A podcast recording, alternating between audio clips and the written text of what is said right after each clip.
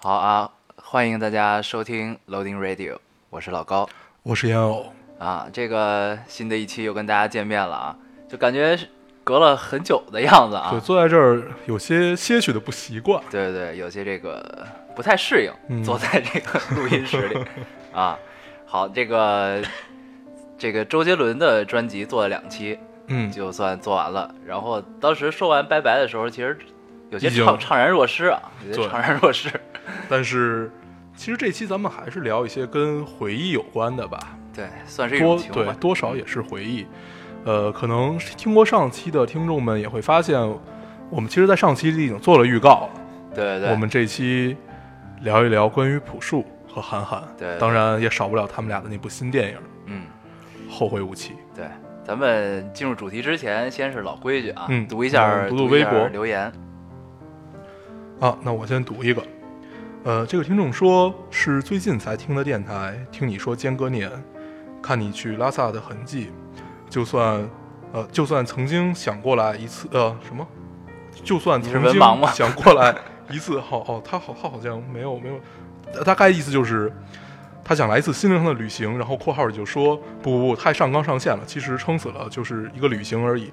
呃，他发了很多，然后其实他跟咱们的生活轨迹是差不多的，嗯，尤其他说到一句话，他说：“我曾经在双安华兴开始过恋情，在北太平桥底下，啊、应该是北太平庄桥底下结束过恋情。”所以，姑娘，你应该是海淀的吧？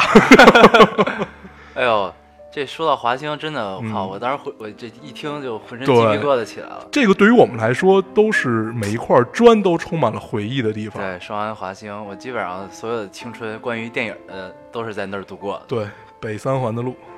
呃唉，这个姑娘还说了很多，然后她说，她哦对，就说一个她最近的吧。她说在要重走间隔年，现在好像已经上路了。我也祝福她吧，啊希望对。但是在拉萨多注意身体，嗯，就是这间隔年不要注不要在意结果，对就是有过过程就开心就好。嗯对，然后呢，这说到这个特意的旅行啊，我上次上周在外边吃饭，然后呢吃着吃着突然来了一姑娘，然后就给了我一张明信片，然后写的什么，当时我特别紧张，姑娘拿着明信片说想让我签个名儿，我就 我就让你签个名儿。我就有点慌。然后呢，我觉得不太好。然后那姑娘跟我说了一下是怎么回事儿。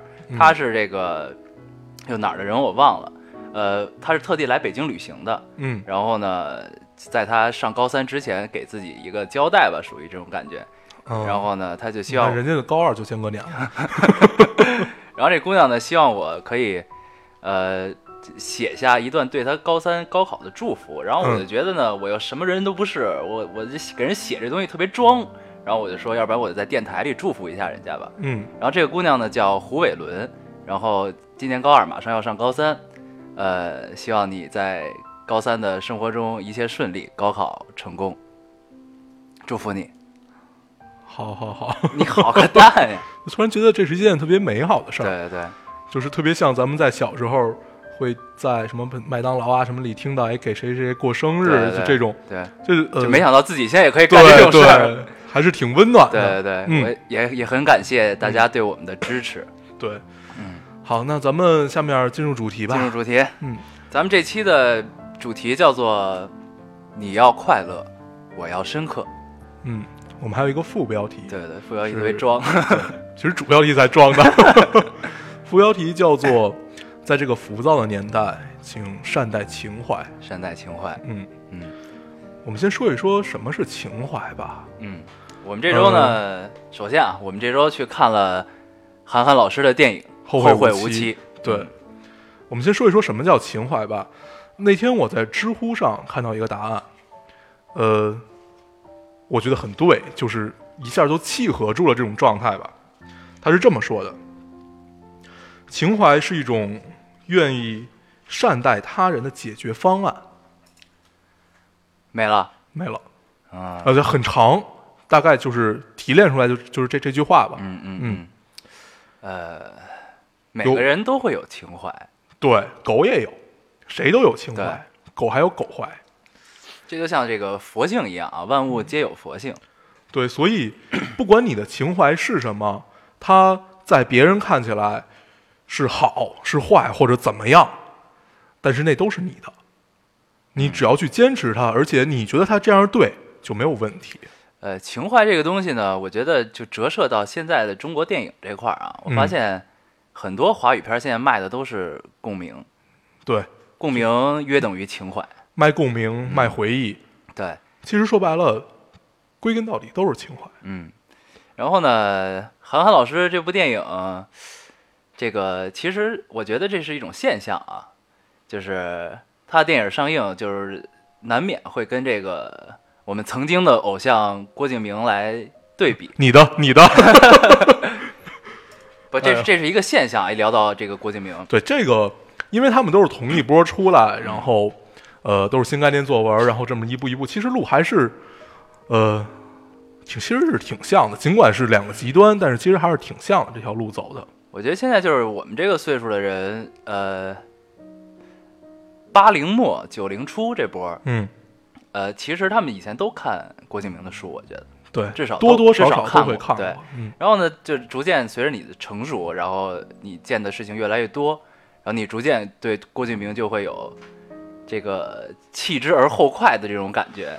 对，是我觉得是这样。嗯我觉得可能啊，可能说的不对，就是从我的感受来讲是，呃，郭敬明他的状态还是在给咱们那个年纪在写书。对，但他的粉是丝都是青少年。对，但是可能，呃，韩寒跟我们一起成长了。其实郭敬明他是也是跟着咱们一块儿长大的，但是他走岔了，咱们没走在一条路上。对，可能是这样。韩寒那会儿是个愤青啊，从那个他那几本书，然后包括他整个他活活那会儿活的也像个愤青。嗯哼。但是就是纵观下来啊，这个韩寒他其实就是至少是咱们看到的这一面，他其实做到了他想做的对，所有事情，就是他告诉我们的我我要做什么。他从小想当个作家。三个，梦想，嗯，我要当一个作家，我要当当一个赛车手。我要当一个导演，不是我要拍一部电影对他其实有四个，他还想当科学家。啊、他还想上北大，在在他退学以后，就这个梦想就必须破灭了。对，反正说到韩寒吧，呃，不拿来跟郭敬明说一说，肯定看看起来是不对的，就觉得这两个人是永远粘粘在一起。嗯，呃，并不是说我们在否定郭敬明的内容或者作品，就是，呃，只是可能受众不太一样，我们不是他的目标人群。《小时代》其实我们也看了，啊，你居然去看《小时代》了？你就坐我边上，别装啊。对，哎然后呢，就是也许在未来的五年或者十年之后，郭敬明的喜欢郭敬明的粉丝们，郭敬明这个时候的作品就变成了他们的情怀。对，都是，哎，其实说白了就是一个人长大了，一个人可能也长大了，但是写的东西还是对，给还在原地。对嗯这个，呃，只不过就是不适合我们了，嗯不适合长大的我们了，但是一定会适合还没有长大的别人。对，这其实也是一种现象，这个我们就不在这儿做讨论了啊。对就是一聊这这又得聊一期这事儿啊。然后咱们回归主题，聊一下《后会无期》这部电影。嗯，呃，咱们先内容内容先不聊，咱先聊一下制作的事儿吧。对，这会儿我觉得有必要提醒一下大家，嗯我们一定会有一些剧透的。对所以大家如果很期待这部电影的话，还是建议大家先去看一看，然后呃再来听。嗯，好，那开始啊。这个聊到这个《后会无期》这部电影，我觉得不得不提的就是里边的配乐。它这个、有关小丽哈，不对对，这部电影的原创配乐叫做小林武史。嗯，小林武史这个人呢，在日本特别有名，是一个传奇的音乐家。嗯，呃，跟他同名的还有一个日本的指挥家，已经去世了，也叫小林武史吗。对，也叫小林武史。然后呢，小林武史呢是他最出名的几个电影原创配乐是《燕尾蝶》和《关于莉莉周的一切》，都是跟岩井、岩井润二合作的。这个我相信大家可能岩井润二我特别迷恋。对岩井润二拍情情书嘛，对，情书还有那个叫什么《四月物语》，所以我倒是没看。嗯，《四月物语》是就是岩井润二的自然光用的是我特别喜欢，我特别厉害。这个对，就是这个韩寒属于小小林武史第一合作的第一个中国导演啊，呃，这也这也不知道韩寒是怎么跟人勾搭上的。这也是看到卡斯表也是你为什么老喜欢用勾的和就就就这样的词呢？这样是不好的。啊、也不知道他们两个怎么相识的，对吧？对。然后呢，这个这块儿有一个特别有意思的事儿啊，这个小林武史跟一个叫伊清瑶的日本歌手传过绯闻，然后呢，这个你的功课已经做到八卦了，对吗？这个伊清瑶这个歌手呢，他唱的有一首歌是《小时代》主题曲《时间煮雨》涉嫌抄袭的歌。这个当然，这个后边最后到底是是不是抄了，咱也不知道啊。但是嗯这个当时是这么报的这事儿。然后我我特地听了一下这首日本歌，确实挺像的。对，然后这应该也不是郭敬明第一次干这种事儿。对对对，反正，这个咱们不就不做评论了啊，嗯因为究竟是怎么回事，咱们也不太清楚。但是这是一件挺有意思的事儿。这个两这样好好不负责任啊！就是两个人相爱相杀嘛，就是郭敬明的配 不是韩寒的电影的配乐师，然后他传的绯闻女友唱的歌跟郭敬明电影主题曲有又又有关系，是吧？嗯，这个比较有意思这个事儿好他妈牵强啊！啊。然后这块儿提一下啊，就是关于韩寒电影里边的插曲的资料，我是通过一个叫“柚子年华”的公共微信看到的这关于全部插曲的资料。嗯，你是为了尊重版权吗？对对对对，真厉害！对，就是在这儿做一个搬砖的工作啊，然后咱们嗯说完之后也可以讨论一下这个事儿。好啊，对，然后呢，接着说插曲，刚才说到这个，你刚才说到万晓利的这个里边唱的这首歌叫做《女儿情对，》啊，这种把老歌改成民谣腔，还是其实很受欢迎的。对，很就是很多民谣民谣歌手都干过这件事儿嘛。就说到这儿，就不得不提一下，呃，万晓利确实是我一个特别喜欢的民谣歌手吧。特别早，也是上高中的时候了。他和周云鹏应该是同时代，说到周云就是鹏，突然想到周云鹏好像跟韩寒也是有关系的。，对，在独唱团里的第一篇文章就是他嘛一。九八八，我有话想对这个世界说，还是我想对这个世界说？不是不是，一九八八，我我我想和这这个世界谈谈，是他的一本小说，独唱团是他的一本杂志，独唱团里的第一篇文章是周云鹏。对，独唱团里的封面我记得有什么一九八八什么乱七八糟的，封面里有这东西。有吗？呃，咱们过了啊，这这块儿过了。对啊，就说说说回到，哎呦，说回到周云鹏和万晓利，他们俩是同时代的嘛，但是特但是特别有意思。呃，万晓利的第一张专辑叫就是叫狐狸吧，还是叫什么？具体忘了。嗯反正他第一张专辑是很愤青的这么一张，嗯就是充满了就是调侃的怒。嗯然后周云鹏第一张专辑反而倒是那种淡淡的，嗯去给你就是哎哀伤的讲一个故事和给你讲一个故事这种状态，比如像盲人影院啊嗯这种。但是第二，当他们俩出了第二张专辑以后，这事儿就反过来了。嗯第二张专辑周云鹏就中国孩子嘛，嗯嗯，讲新疆的那个事儿啊，就是讲了好几个嘛，嗯那个乌兰河啊、新疆，然后他变成了一个愤青，嗯。然后反而万晓利看开了，这会儿鸟语啊、达摩流浪者啊，那个这一切没有想象的那么糟，嗯。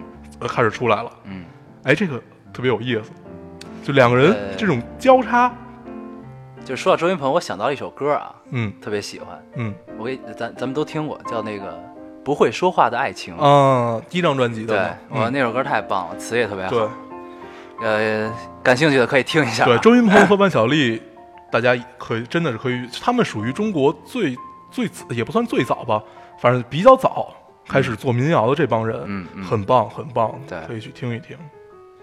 好啊。这个咱们说回来啊，那个万晓利唱这首《女儿情》其实很早就出现了，在这个《西游记》第十六集《去经女儿国》里边。嗯，女儿国，对，嗯然后呢，然后其其实，在《西游记》里边，这首歌有同曲不同词的两首，嗯还有一首叫做《相见难，别亦难》。嗯，然后对老一辈艺术家太牛逼了，对 特别厉害。然后呢，啊，周一这个万晓利这首歌收录在他的专辑叫做《你在红楼，我在西游》里边。对嗯。好，这个万晓利的这首插曲就算说完了。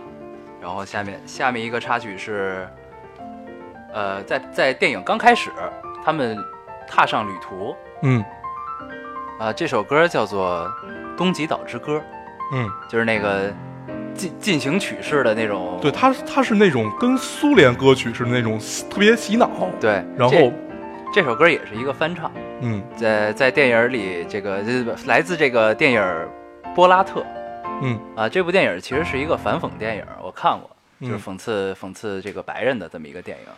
然后呢，这部电影得过这个叫什么金球奖最佳男男主角啊啊。然后里边这个剧情大概就是一个屌丝怎么怎么样怎么怎么样。然后呢，实际上男主演是一高富帅，就是这是一个正经的高富帅高富帅装屌丝的电影对，。它是一个通过现实生活，然后假定到一个电影场景里去这样的反讽。嗯嗯这部片子也是不错的。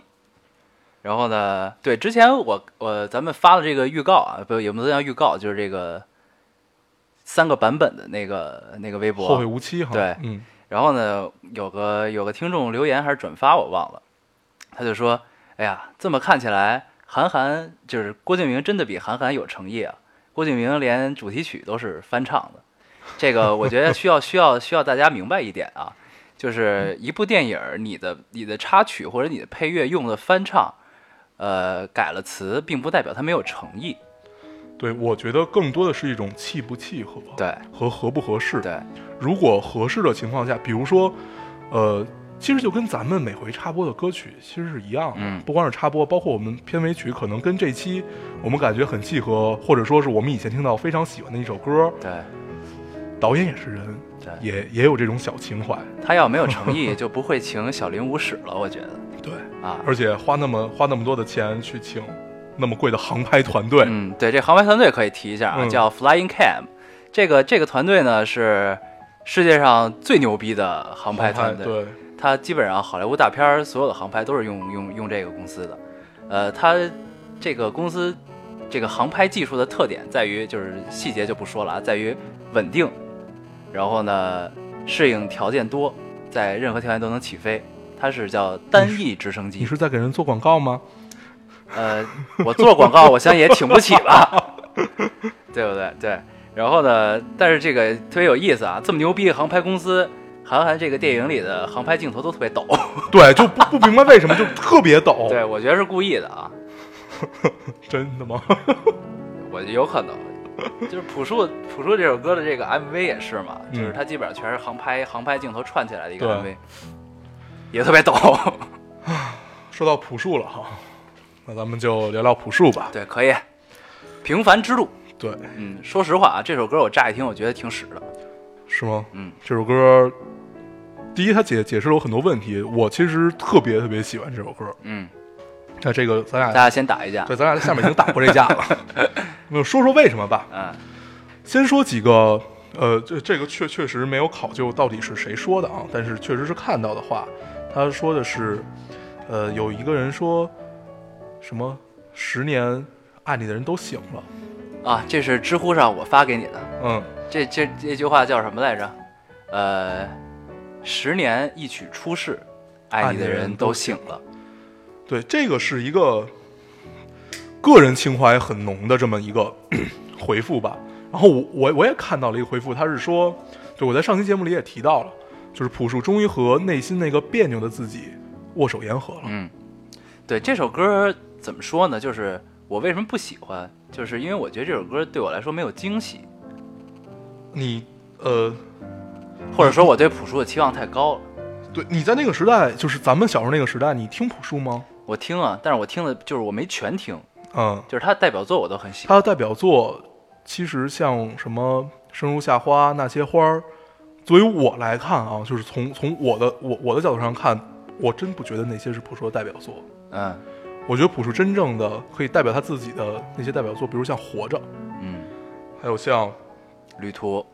旅途》，嗯。旅途绝对是太牛逼了。旅途我听了，嗯，嗯。还有就是像这这些，就是像还有一首歌叫《别》，千万别，嗯嗯就是它里面里边提到，就是作为一个二十多岁的小伙子，然后去厌世，嗯。然后去希望有一些改变，然后他跟周遭的所有人都不一样，在现在的语境下，这是一种装逼的行为，嗯。但是在朴树那个年代，在咱们小时候还没有这个词，嗯。是没有装逼这个词的，所以我真的愿意相信这个可能真的是朴树的气质。要不然他也做不到说十年，不就是因为他觉得是自己驾驭不了音乐，嗯才不去再唱歌啊，再去创作，嗯嗯，是这样的一个过程。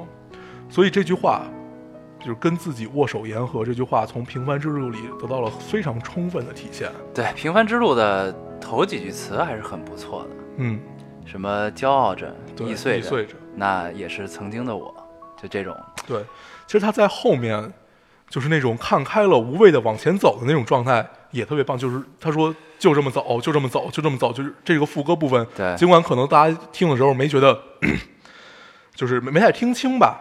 而且这首歌里头有很多电子乐的成分，嗯朴树一直都对电子乐有种热爱，所以他在很多里面也都加到了。呃，这首歌其实我觉得是对情怀很好的一种诠释，嗯，就是这首歌的充斥，就是按韩寒的话说，就是我一定会让这首歌充斥整个夏天。呃，这是一种情怀的体现，就像爱你的人都醒了这么来解释。对，呃，如果抛开情怀不谈的话，抛开朴树这个人不谈的话，嗯，客观来说，这首歌对我来说真的没什么惊喜。对你乍一听这首歌，如果完全处在一个陌生语境的条件下，是不会带来任何惊喜的。对你必须得对朴树有一个认识，有一个了解，然后你再听这首歌，你才能获得共鸣。我可以给大家读一下朴树以前一些歌里面的词，嗯大家知道这个人有多么的忧郁吧，就算是忧郁。嗯我就不说是哪首歌了，就算是一个他一些歌词的总结吧。好，嗯，他是这么说的：隔壁老张对我讲，年轻时我和你一样狂，天不怕地不怕，大碗喝酒，大块的吃肉。后来摔了跟头，老了，变得谨小与慎微，就忘了梦里只祈求平安的活着。然后后面就是我想要做个英雄什么的。还有他说，呃，现在懂这都无所谓了，我吃自己吃饱就行了。我们都是很柔软的动物，活在壳里，发誓抵抗，最后不过丢盔卸甲，慢慢的顺从。然后还有一首歌提到，别做梦，你二十四岁了，生活的生活严厉，像隔壁传达室的李老伯，快别远呃，快别迷恋远方，看看你家的彩虹，生活不再风花月。就是通过通过这些所有的他的歌词，嗯我觉得这个是他的代表，真的像像我去两千年啊，或者像包括白桦林，再包括像嗯那个那个那些花儿生如夏花，都不足以代表朴树。其实这些歌才是，不我就我觉得是我觉得是，这在于你自己的构成是怎样的。就是朴树他是一个多元的人，你得这么理解。就像就像咱们这个高中课本政治里讲过，透过现象看本质。嗯，呃，但是真相和假象其实都是这个事物的本质。这是一个众生相，这些所有的构成了朴树，但是通过朴树他之前还有之后，他在这十年的成绩或者怎么样，我愿意相信，也许这个才是真正他去不懂这个世界到懂了，嗯然后懂了还不够，知道放下了，嗯，是这样的一个过程。所以我觉得平凡之路很牛逼，就是从朴呃树角度上来讲是很牛逼的。对，就是看完他这些词啊，感觉就是我特别想跟他说一句，就是你现在写的这些词，你看到这些东西，其实十几年前姜育恒就已经唱过了。再回首，呃，你是说在平凡之路里的这个话？对对对，因为嗯平凡之路它表达的是，呃，我看到了很多东西，我经历了很多东西，但只有平凡才是真嘛。对，但是谁也不能替谁活着。对，所以姜育恒的再回首是姜育恒，嗯朴树有平凡之路是平凡平是他的平凡之路，就是有有些人是你必须要去让他去撞南墙的嘛，撞撞了南墙才知道往前继续走或者回头。对，这就像之前我节目里说过的，有些弯路必须自己走了以后才会明白。对，但是呢，就是，所以就是我觉得，就是听一首歌或者看一个作品是一定要走心的，对，因为他也许就是他是有诚意的话，他告诉你东西真的是他自己经历过的。不所以不管是朴树还是韩寒，都告诉我们这么一件事儿嘛。对，啊，在这里得提一下啊，这个朴树并不是真正的蛰伏了十年，他其实中间是有作品的，但就是不是他自己写的。嗯，呃，张亚东有一个专辑里，具体哪个专辑我忘了，他在里边唱了一首《世界尽头》。对，就是收录在了这这张亚东的专辑里。然后之后这个除戏痞就是这个嗯厨子、痞子、戏子这部电影，黄渤、张涵予那个黄渤、张涵予、刘烨他们演嗯这部电影，他唱了一首插曲叫《送别》，对，对，就是他不是真正的，也不是说就是跟这个跟这个世界隔绝这种状态，他还是会出现的。在这个合适的契机，就是后会无期的这个契机对，他算是彻底面世了。对，就这事儿，其实呃，就是文艺情怀比较浓厚的人们都醒了。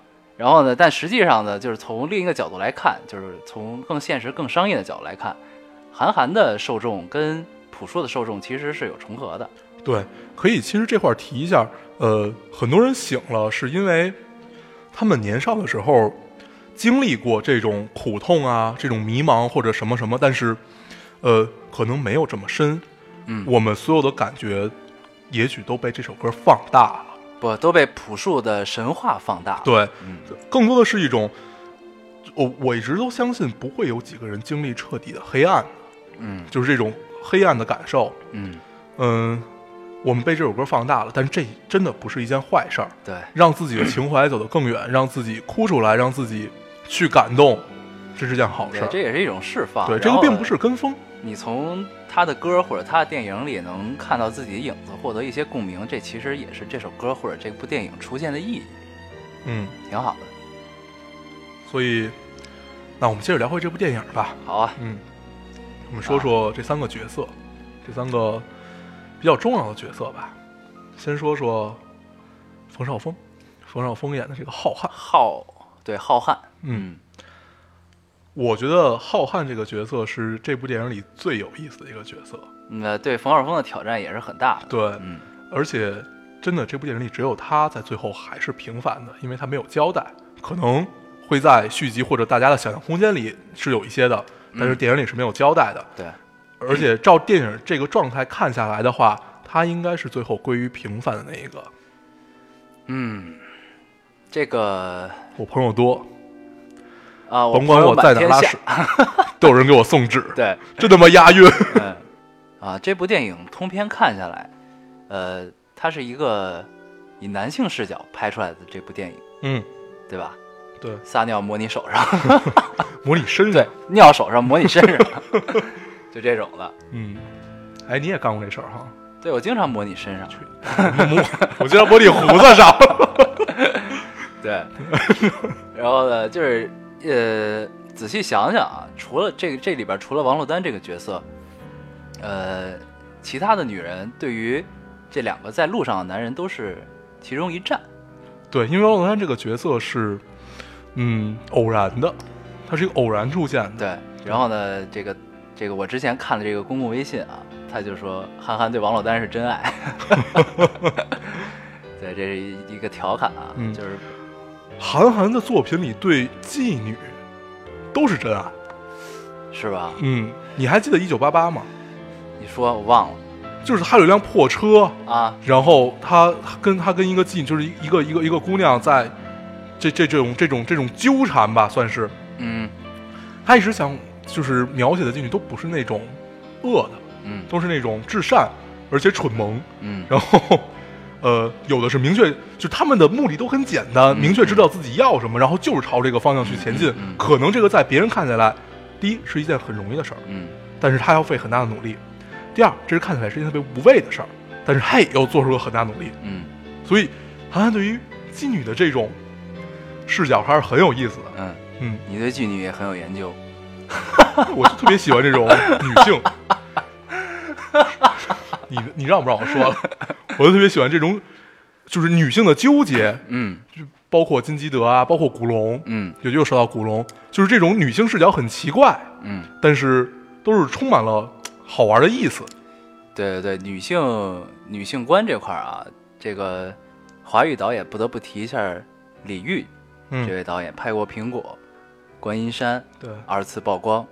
呃，我一直不太敢苟同他的观点啊，但是他确实是在华语影坛里边独树一帜的一个导演。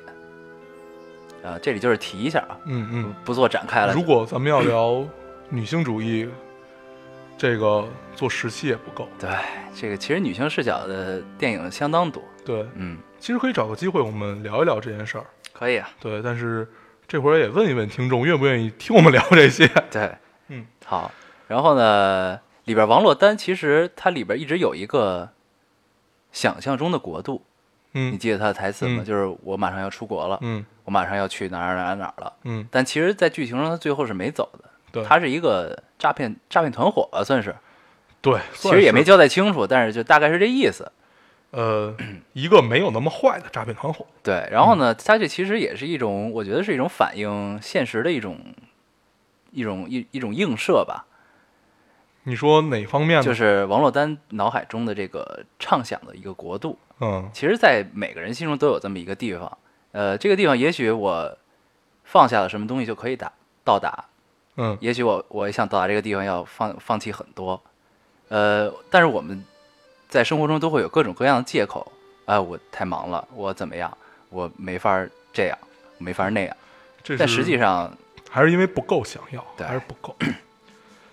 你能放弃多少，就证明你有多想要。对，这也是也是一个挺有意思的点，我觉得，对，嗯，而且这个片子里，呃，是非观是很不明确的，没有特别明确的是非观的，对，这个是成人，嗯，所以就又应了里面一句话嘛，成人不看对错，只看利弊，对，嗯。小孩子才看对错，成人只看利弊。所以在我们现处的社会中，也许没有传统意义上的好人，嗯，也没有传统意义上的坏人。就是我感觉他这个是非观不明确这一点，并不是说韩寒导演的是非观不明确，他其实是提出了一个结问，我感觉。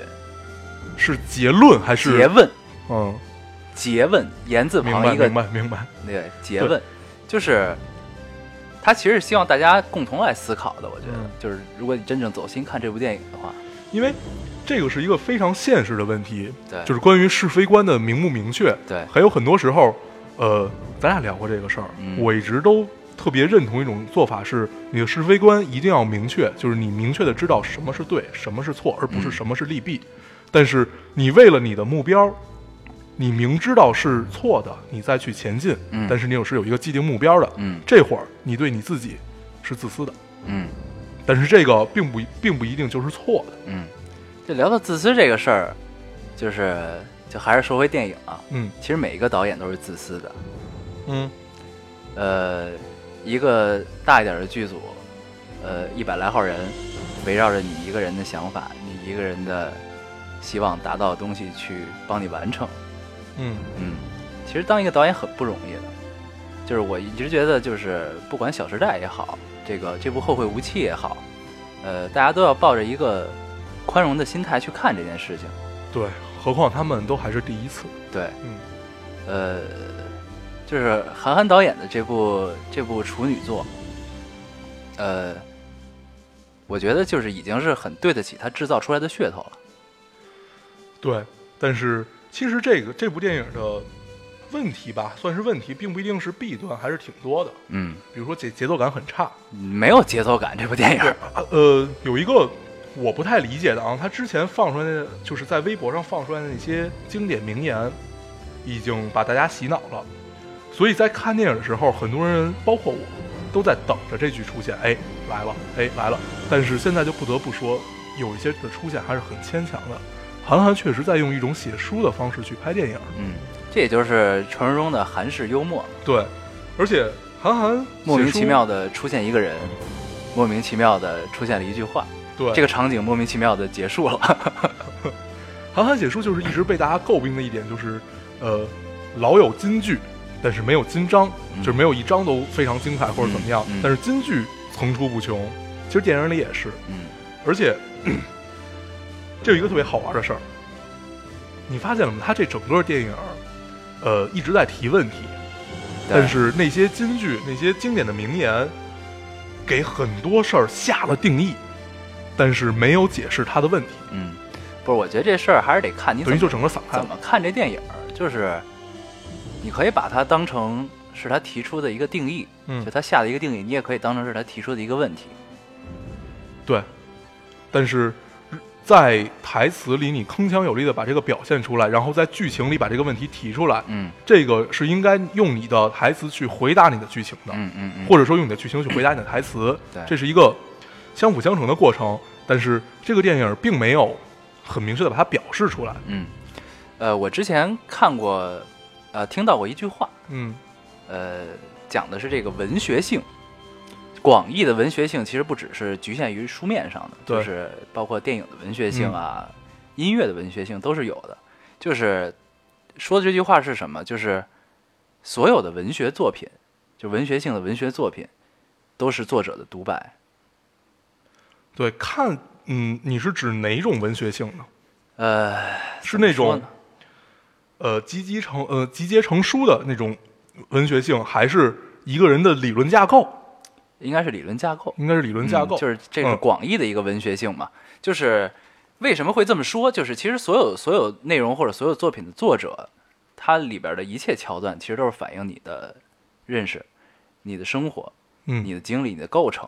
对，所以就是他从各个方面去阐释这件事儿。对，所以韩寒的第一部第一部电影是其实特别值得去思考或者研究的，因为你第一次当导演，你嗯不够油，对，你一切都是 都是你最直接的，新鲜的，而且很多都是你第一次去尝试，然后你只能你只有一种表达方式，对。所以这还是挺好玩对，的。就值得值得值得去去研究一下这个事儿。是这电影里的金句实在是太多了，嗯就有点什么感觉？你记得，就是就是我我第一次去拉萨的时候，就跟你聊，我说，呃，第一次看到雪山，我操，真他妈美，太他妈美了。然后连连着看了两个多月，我操，怎么又他妈是雪山呀？这个这这这这这是一种特别好玩的事儿，这就导致我第一次去拉萨的时候，我对雪山没什么感觉，真的。这就跟说，就是其实看这部电影就跟我去拉萨的感受 差不多。嗯在我不不了解拉萨那么多的底蕴和那么多的信仰之前，嗯，它的景色是让你最直观的感受，对，因为你没去过，你不知道它当地的人文人文状况是什么样的，而且你是只景色。对你只看到这些东西。对然后呢，可能作为韩寒来讲，这部电影里它只有这么一种的表达方式。对我们相信它会进步，而且会进步的很快。对，然后就是其实，对，就是第一部电影，你其实可以看到是最真挚、最直接的东西，嗯你不用去过多的思考。对，就能看到。其实这个韩式幽默也是一直是他的风格。就这部电影，其实他个人风格还是很强的。就比如说他就是那些逗逼的桥段，嗯，其实都是情怀或者说理想与现实的碰撞。对，没错，嗯他就是给大家提个建议吧，大家可以呃分段儿去看这个电影，嗯，就是把每一段儿提炼出来，这样前前后没什么关系。对，这样会更有意思，而且你会发现你会看到的更多。如果把它连成一个完整的故事的话，其实故事性相当弱。对，嗯，因为在路上就这种公路片儿，牛逼的太多了。嗯哼比如说像我给你推荐的那那个《杯酒人生，》杯酒人生，破碎之花花，嗯。对我们前两期也用过它的主题曲，嗯，包括前一阵儿宁浩拍的，无人区，对，都是在路上的这种电影嘛，嗯。都是根据就是个垮掉的一代，就是杰克凯鲁亚克，嗯，他那个在他这个在路上也拍成了电影。对嗯，那个据说暮光，之城的女主角演的。反正就是这种在路上电影其实很难拍，对，因为你要讲人性吧，你要你就必须要通过桥段去解释这件事儿，对，然后你说，啊，就就公路电影是一种类型片啊。嗯。其实类似还有这个，之前我看了一个《穿越大吉岭》，啊，我这部片子其实还是挺有意思的，对，就是它是通过你在就是这这种类型片一般都是通过你在路上遇到的事情，嗯。遇到的人，然后你在路上的这几个主角的反应。嗯的处理方式乱七八糟来反映一些东西，就不是说来给你讲道理，是通过事情来告诉你这件事情是这样的对，他是给你讲一个故事，然后之后是让你自己去明白这个道理。对对所以公路电影真正好玩的地方在于你看完了它，你想了多少，对而不是你陪他走了多远的路。对，嗯所以就是就是这也是你为什么觉得这部电影下定义的太多，对就是因为他可能把大家的思维局限了。对，没错。我一直因为嗯，怎么说，咱们俩还是多多数以创作为己任的这么这么一种状态。对，希望是一个做内容的人。对，所以当我们在创作的时候，就面临很多问题。嗯，一个很严重的问题就是，到底应不应该跟大家把这件事儿解释明白了？对后来我们就发现，有的时候你越解释，反而别人就越不懂。对，就是呃，往往你提出了一个问题，对但是你没有能力去解释清楚。对，经常是这样。对所以，呃，现在更多的就是我尽量去用我的观点去阐释，然后更多的留给观众、听众，然后观看者来去理解。嗯，就是希望大家可以共同思考。对，嗯所以我觉得这部这部电影可能有的时候它下的定义的太多了，但是又有的问题它提出这个问题也很有意思，比如像温水煮青蛙，嗯，这个哎很好玩儿。对他那个一直煮说青蛙就会根据环境的变化，它对会逃走。对对然后方老师哐盖了一盖儿，他妈叫现实。对，这他妈有点意思。所以他提出了很多这种问题，包括呃，就是刚才咱们说到的是非观啊，嗯嗯没有彻底的好人，没有彻底的坏人，对都说那个那个叫什么，就是那个那个那个大忽悠那个角色，叫叫什么来着？周汉良啊啊，啊，然后他，你说他是个骗子吗？但是他们确实看到了火箭升空了，对所以也不是一个终极的骗子吧？其实这中间还是挺有意思，就是嗯有一桥段是什么？就是，呃，钟汉良这角色最后把他们唯一的一辆车开走了，开走之后，然后呢，冯绍峰这个角色很很愤怒，对然后呢，而且他这他在愤怒的时候，还不是一下就愤怒了，他是经过得有我具体忘了，就得有经过三四次的这么他是有一个接受过程的对，就是这么这么纠结，他应该不会走，哎，他也是一个单纯的人，对，就是他也愿意相信说，哎，之前还跟陈柏霖这个江河老师嗯，说，哎这朋友可以这交，可以交然后把尿 把那个尿手上尿抹抹陈柏霖身上，这朋友可以交，然后后来他就把车开走了。这其实也是一种理想和现实的碰撞，对。就是这个朋友可以交，然后结果这个人把他的车偷走了，嗯，所以他后来说一句台词嘛，我他妈刚刚相信一个人，对。然后呢哎，但是这中间还有一个一个一个一个线索，就是什么？就是呃，陈柏霖不是这个冯绍峰这个角色很愤怒，但陈柏霖不觉得，对，陈柏霖还帮他说话，对他还在说，哎，说的就是很情很有情怀这种话，说，但是我觉得我并不是很愤怒，什么什么说了好多，然后冯绍峰说是因为这车他妈不是你的，这会儿就看想到了在《私人定制》里最后一段儿，嗯，你还记得吧？嗯。就是我他一个人采访葛优嘛，说哎，你要有十万你捐嘛，啊啊啊，对，葛优说捐啊捐啊，就是那那段话，对，所以有的时候没 就是其实这没没落到自己身上，真是体会不了。这很多都是理想和现实的对比。然后咱们聊回来啊，聊回来，聊完冯绍峰这个角色之后，咱们聊陈柏霖的这个角色，嗯，江河老师。呆萌角色，对，嗯。其实很多人都觉得这个角色是韩寒自己的写照，嗯。就是很像他自己，各方面呆萌啊，然后对对姑娘的态度啊之类的。嗯，这我倒没有真的特特别深的感触，嗯，我倒是觉得这就是一个角色而已，一个挺梦幻的这么一个角色，还是因为足够单纯嘛。对，这是一个比较理想化的角色。对，但是从角色本身来看，其实对这个柏林哥的挑战不是很大啊。你特别关心这个角 角色对于演员的挑战。对啊刚，才冯绍峰你觉得挑战很大，这个就不是很大。对，因为这个跟跟陈柏霖之前演的角色没什么太大的区别，对，包括大人哥呀他基，本在里面就一张脸嘛，但是还真是挺帅的，必须帅，而且把头发散下来和把头发背过去依旧帅。对，特别范儿。所以，其实陈柏霖这个角色，呃，能让人想出来的很多。嗯，有一段在预告片里出现的话，就是你连世界都没见过了，他妈来的世界观，对，就那段话嘛。嗯，但是真的是这样吗？这得看你怎么定义世界观这个东西。不，我觉得跟怎么定义没有关系。嗯，我又否定你了，你 你说，就是更多的它是一种世界观是本来是客观存在的，你自己的世界观，这个是足够下定义的。嗯，你当你跟别人不一样的时候，然后别人说因为你见的没我多，所以你没有世界观，嗯，这是不对的。不，我觉得这事儿，这个得看是在哪个层面上理解，怎么定义世界。就是他是广义的说世界观呢，就是世界观，其实谁都有世界观。嗯但是他说你连世界都没见过，你他妈哪来的世界观？这个世界定义的是物理上的世界，对，所以这其实中间是一个文字游戏，这个事儿。对对对啊，就像刚开始那段儿，呃，胡生这个角色，啊，说，我觉得这个岛已经很大了，什么七点七公里，对对对什么总共一一万平方公里还是什么？不是他觉得这个岛很，大了，然后柏林哥跟他说这个数字，然后他说，对然后说你觉得大吗一？点几，对，你觉得大吗？我觉得大呀。然后柏林哥特别无奈，对，这就是这就是这就是呃物理上的世界观，就是你没见过更大的世界，你肯定觉得你现在的大。对，嗯，但是我们统称的世界观都应该是精神上的，就是你你究竟了，你究竟看了多少东西，见了多少东西，这个也是，对，嗯，呃，里面有一个特别明显的对比啊。冯绍峰评价陈柏霖是读了万卷书，行了三里路。嗯。那冯绍峰自己，他出海打鱼四年，干了三年出租车，嗯，还有什么两年保安，还是一年保安什么的，反正他的经历就是行了万里路，嗯，读了三页书，对 其实是挺好玩的一种状态。对。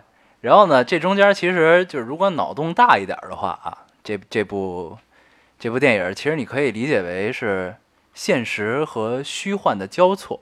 嗯这中间其实有一个点，就是他们把胡生丢了。嗯胡生丢了以后，然后就是他一开始是以胡生的角度来叙事叙述的这件事儿，是江河老师后来写了本书，对然后他看到这本书，哎，知道我丢了以后发生了什么。嗯然后呢，然后这后边又有就是电影的最后有一个 later，就是后来，这是一个时间的定义，就是后边，然后这个东极岛，呃，大家又回来了，变成了一个旅游景点儿，因为呃江河老师写的这本书呃热销，拍成了电视剧，然后所以这变成了一个旅游景点儿。但是这中间的交错，就是自从胡生离开了以后，你看到的这些东西，就是你脑洞大一点的话，就是你可以把它当成是江河老师书里的内容。嗯，对，江河老师到底最后去新疆入职了吗？没有交代，所以就是你不知道。我们看这整个电影是有一点荒诞的意味的。对，呃，韩寒想往荒诞范儿上发展，也不是一两 天了。但是其实这个电影，嗯，但其实荒诞跟无厘头还是有区别，对我觉得这个电影可能更多的是段子，就是有点无厘头对，但是段子并不是荒诞。啊。就是聊到聊到这块儿，就是这个，突然想到了之前韩寒在书里写过的一句话，呃，具体不是一句话啊，就是一段儿，就是具体原话我忘了，就是他说，呃，我的文章突然发现就被选入了高中阅读题，对我自己都没想到，自己都没想到应该这么解读那个就是吧？这个看了一下标准答案，我操，我自己都没有想到啊。对，所以 他是特别反对这种，就是对文章的解读啊，或者怎么样。对，就是嗯其实这就是这段话的道理，我觉得也可以套用在这部电影里，对就是呃，没有真正对这部电影的一个准确的定义，就是看观众自己怎么理解这件事儿。你脑洞大，那你可能理解就多；你脑洞小，你可能看到的就是这些对少就是一千个读者有千个哈姆雷特嘛。对，呃，当成喜剧来看也是可以的。对对对，喜剧，对，其实对泰囧就是人在囧途之泰囧，那也是一公路片。对，那其实说白了也是一公路片，嗯嗯，挺好。对。然后两个男性主演咱们就说完了，嗯，然后咱们还是说一下女性角色吧。对，这里面的女性角色还都是挺有意思。嗯，第一个是陈乔恩饰演这个角色嗯，啊，具体叫什么已经忘了。就是一个拍戏的姑娘，对，一一个当龙套。对一个龙套演员，混迹于各个剧组里边的。对，她呢是冯绍峰和啊是冯绍峰的发小，对，相当于呃青梅竹马吧，嗯就这么一个状态。嗯嗯嗯然后呢，这里其实也有很多这个现实问题啊，就是我记得陈乔恩里有一句台词，就是幸亏我在多少多少岁岁的时候对，就经不喜欢你了就不喜欢你了，就是因为 看到现在冯绍峰现在混的不怎么样啊。嗯，这是一个一个比较现实的角色，他是一个在剧组里想偶然间我可以获得获得机会，然后对对一他飞升天，最终也成功了，成功了吗？大哥了，就是江河他们在船上的时候，哦，最后那背景、啊背景电视里面不是就在说他吗？啊，对对对，嗯嗯所以他的成功，江河的成功，包括苏米的成功，最后都印证了冯绍峰 他去哪儿了。苏米成功了吗？最后陪伴着江河的不就是苏米吗？是吗？是呀，忘了忘了啊，忘了。就是我经常看完电影就忘了。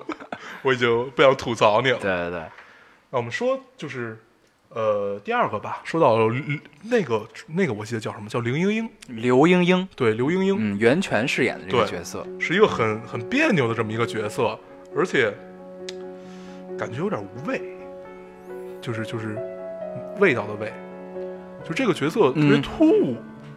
有点我觉得，对我觉得应该不是袁泉演技的问题，应该是导演就想要就这样，一个哎女汉子，但是又有柔情。因为我是觉得，呃，其实是值得体会的啊，这个角色嗯就是他一直给，就是因为他父亲其实就是冯绍峰的父亲，其实出海没有去世，嗯，呃，去找是同父异母。对，去找刘英英的妈妈了，然后在一起了，同父异母的兄妹。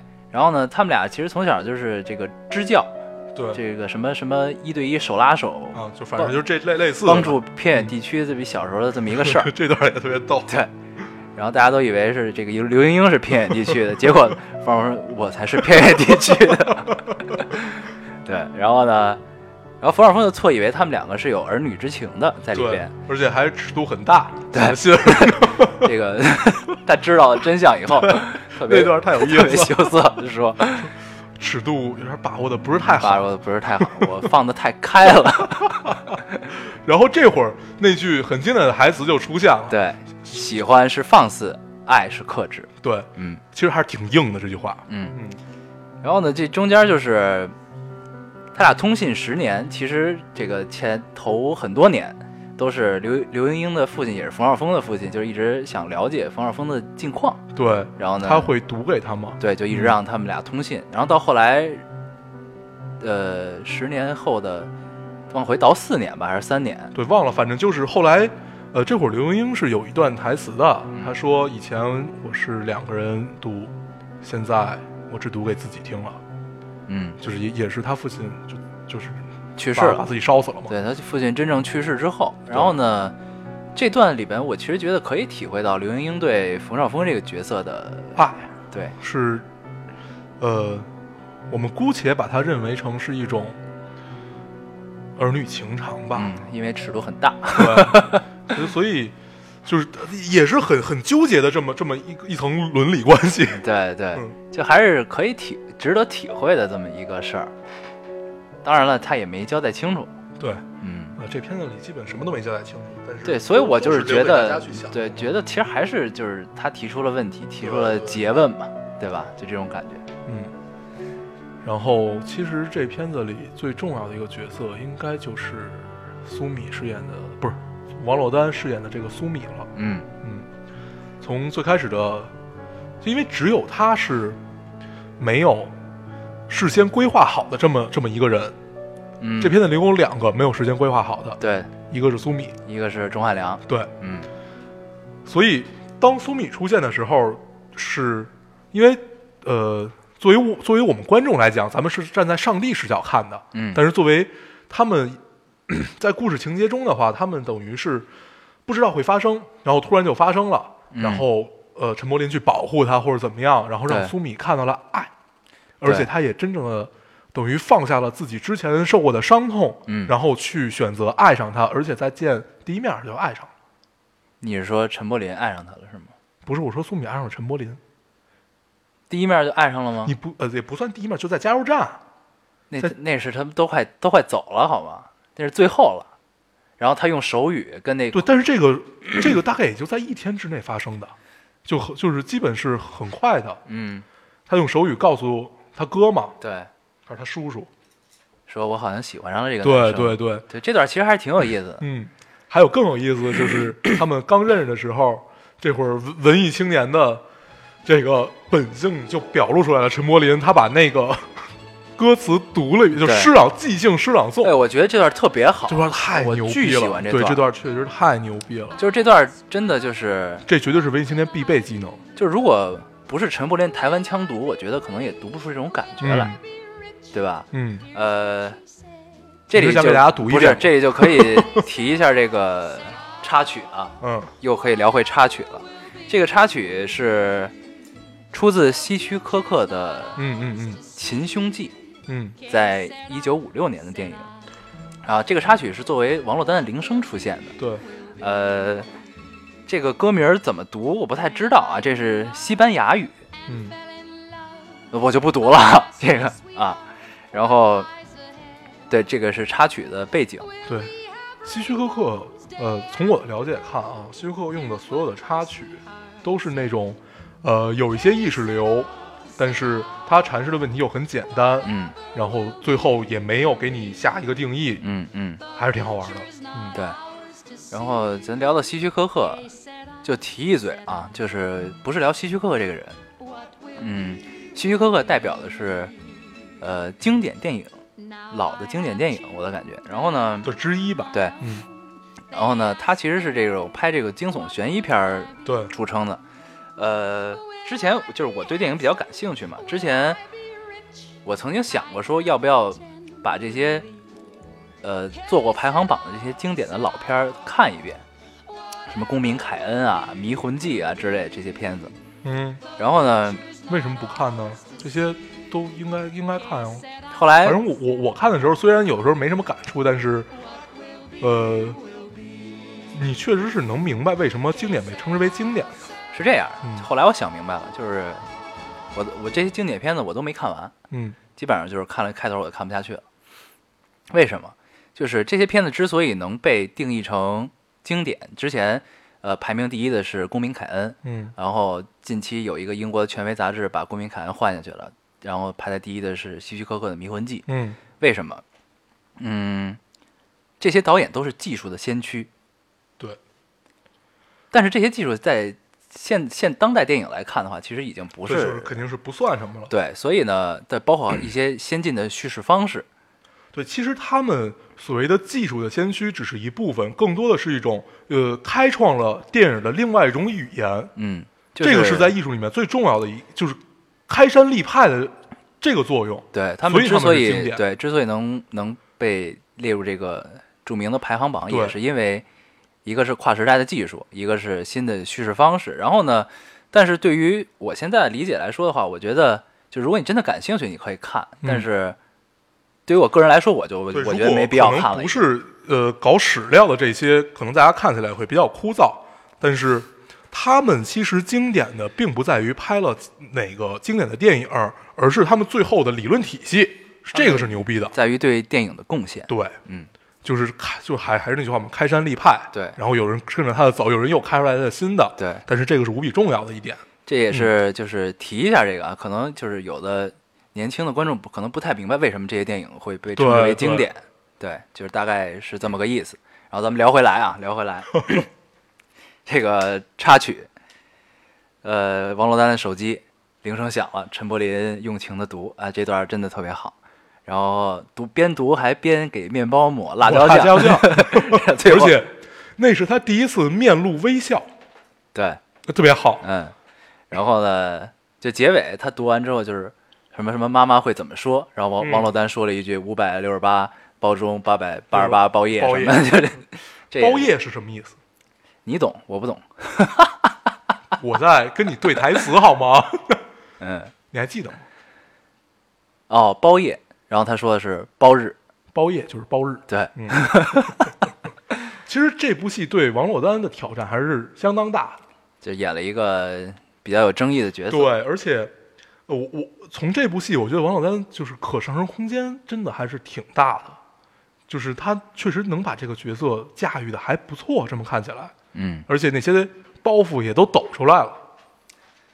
对，就是之前看这个纪录片儿，他们说就是对演员最大的挑战就是笑场，就是他们好多好多这个里边有梗的台词都是韩寒在现场现编的，嗯，然后他们先听了之后就觉得特别逗，然后他们还必须特别严肃的演，就是对他们最大的挑战是吧？我我我发现从大家拍完了这部片子之后，都变成段子手了。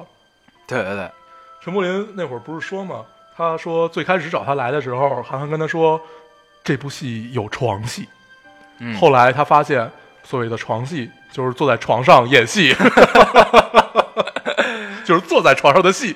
对，然后呢，王珞丹之前说，哎呀，就他特别喜欢文艺闷片儿。嗯然后呢，他接了韩寒这部戏，就是说我一直以为我要演一个文艺片儿，结果发现我演了一个喜剧，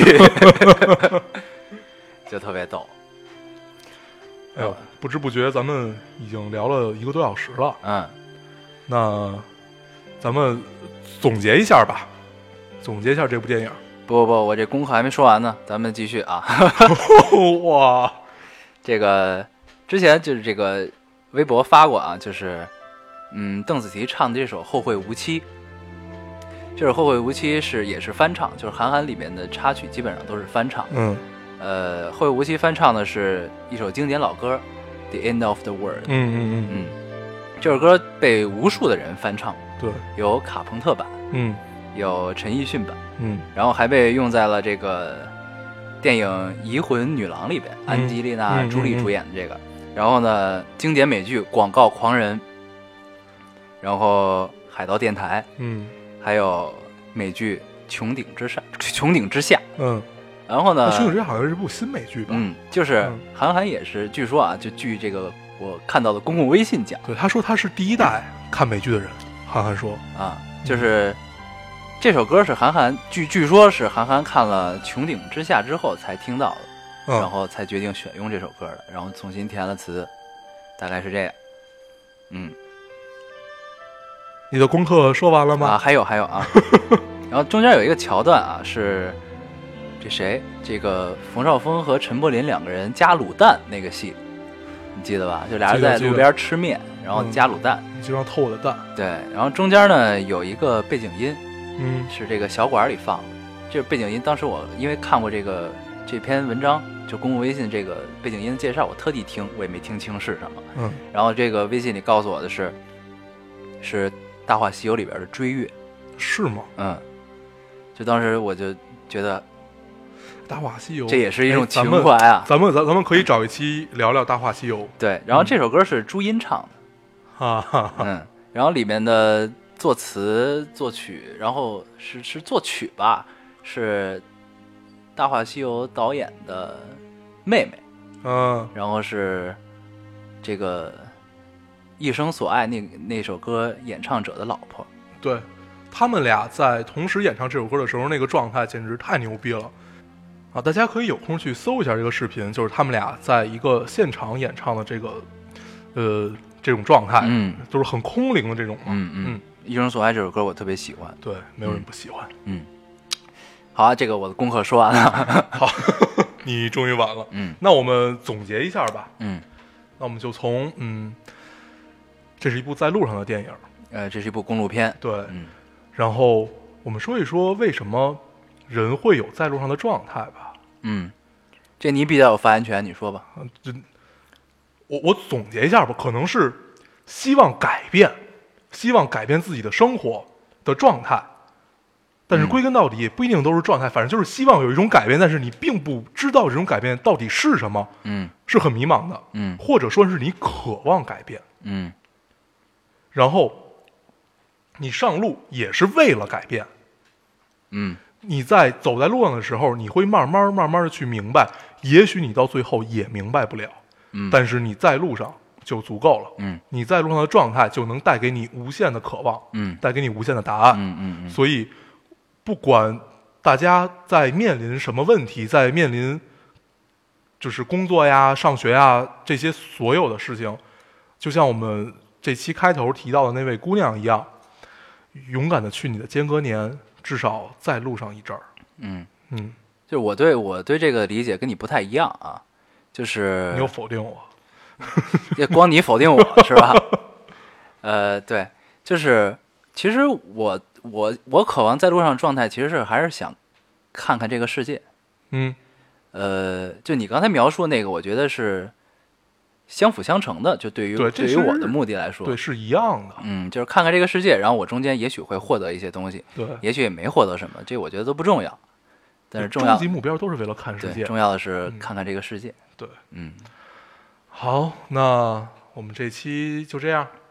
行，那就这么着吧。这期真是聊了很多呀，希望希望大和和大家也也是有一些共鸣吧。嗯最后还是呃说回来，希望大家可以嗯善待每一个人的情怀，嗯快乐和深刻可以兼备。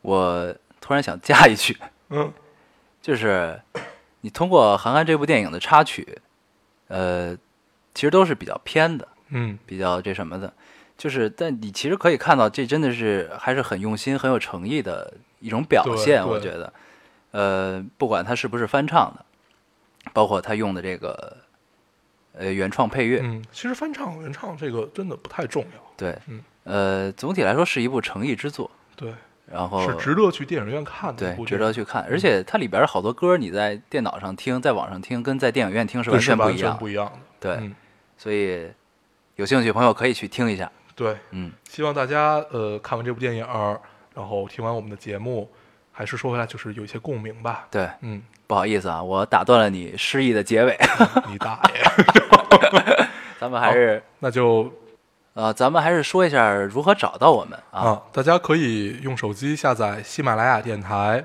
然后搜索 Loading Radio 老丁电台，下载订阅关注我们。嗯，嗯也可以在新浪微博搜索 Loading Radio 老丁电台，关注我们，我们会在上面更新一些及时的动态，大家也可以在上面跟我们有一些交流。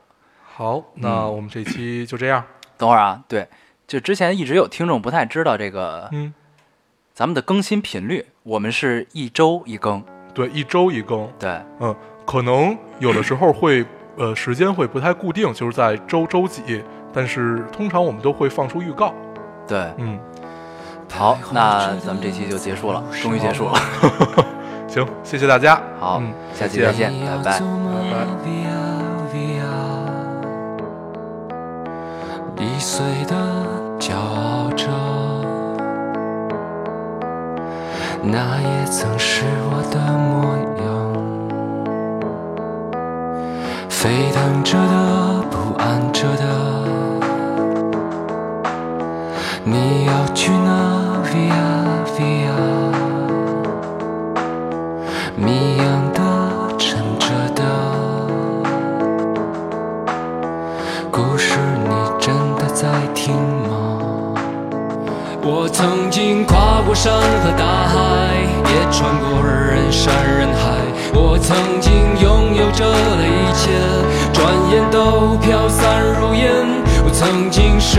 失